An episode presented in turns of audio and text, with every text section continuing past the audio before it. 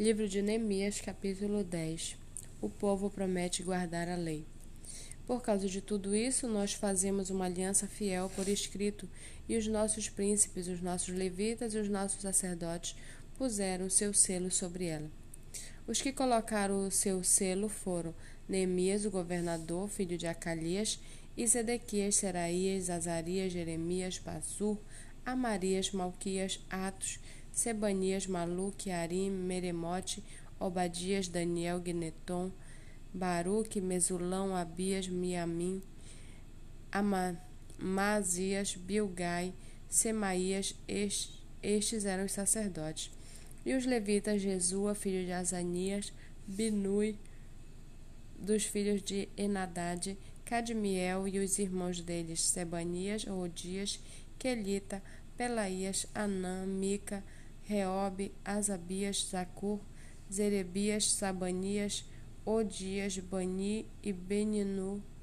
os chefes dos povos Parós, Paate, Moabe, Elão, Zatu, Bani, Buni, Asgad, Bebai, Adonias, Bigvai, Adim, Ater, Ezequias, Azul, Odias, Assum, Bezai, Arif, Anatote, Nebai, Magpias, Mesulão, Ezir, Mesabel, Zadok, Jadua, Pelatias, Anã,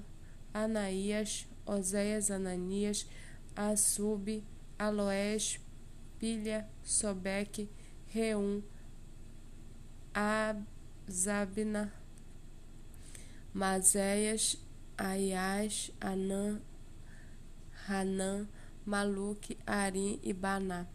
O resto do povo, os sacerdotes, os levitas, os porteiros, os cantores, os servidores do templo e todos os que tinham se preparado dos povos de outras terras para seguirem a lei de Deus, com as suas mulheres, os seus filhos e as suas filhas, Todos os que tinham saber e entendimento firmemente aderiram aos seus compatriotas, os nobres, e prometeram com juramento e sob pena de maldição que andariam na lei de Deus que foi dada por meio de Moisés, servo de Deus, que foi dada que guardariam e cumpririam todos os mandamentos do Senhor nosso Deus, e os seus juízos e os seus estatutos, que não dariam as suas filhas em casamento aos povos da terra, nem escolheriam as filhas deles para casar com os seus filhos, que se os povos da terra trouxessem qualquer mercadoria ou qualquer cereal para vender no dia de sábado, nada comprariam deles no sábado, nem em dias santificados e que no sétimo ano abririam mão da colheita e de todas e qualquer cobrança. Também assumimos a obrigação de contribuir anualmente com quatro gramas de prata para o serviço do templo de nosso Deus, para os pães da proposição, para a oferta contínua de cereais, para, os, para o holocausto contínuo dos sábados e das festas da lua nova, para as festas fixas, para as coisas sagradas, para as ofertas pelo pecado, para fazer expiação por Israel e para toda a obra do templo de nosso Deus.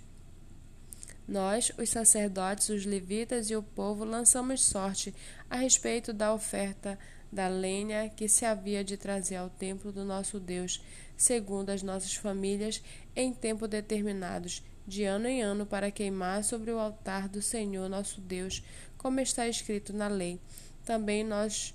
também nos comprometemos a trazer anualmente à casa do Senhor as primícias da nossa terra e todas as primícias de todas as árvores frutíferas, bem como os primogênitos dos nossos filhos e do nosso gado, como está escrito na lei. Assumimos a obrigação de trazer ao templo do nosso Deus aos sacerdotes que ministram nele os primogênitos das nossas manadas e das nossas ovelhas e de trazer aos sacerdotes aos depósitos do templo do nosso Deus as primícias da nossa massa, as nossas ofertas e o fruto de toda árvore, o vinho e o azeite. Também nos comprometemos a trazer o dízimo da nossa terra aos levitas, pois a eles cumpre receber os dízimos em todas as cidades onde há lavoura. O sacerdote, filho de Arão, estaria com os levitas quando este recebesse os dízimos, e os levitas trariam os dízimos dos dízimos ao templo do nosso Deus, aos depósitos da casa do tesouro, porque os filhos de Israel e os filhos de Levi devem trazer as ofertas de cereal, do vinho e do azeite para aqueles depósitos, porque ali estão os utensílios do santuário, bem como os sacerdotes que ministram e também os porteiros e os cantores. Não abandonaremos o templo do nosso Deus.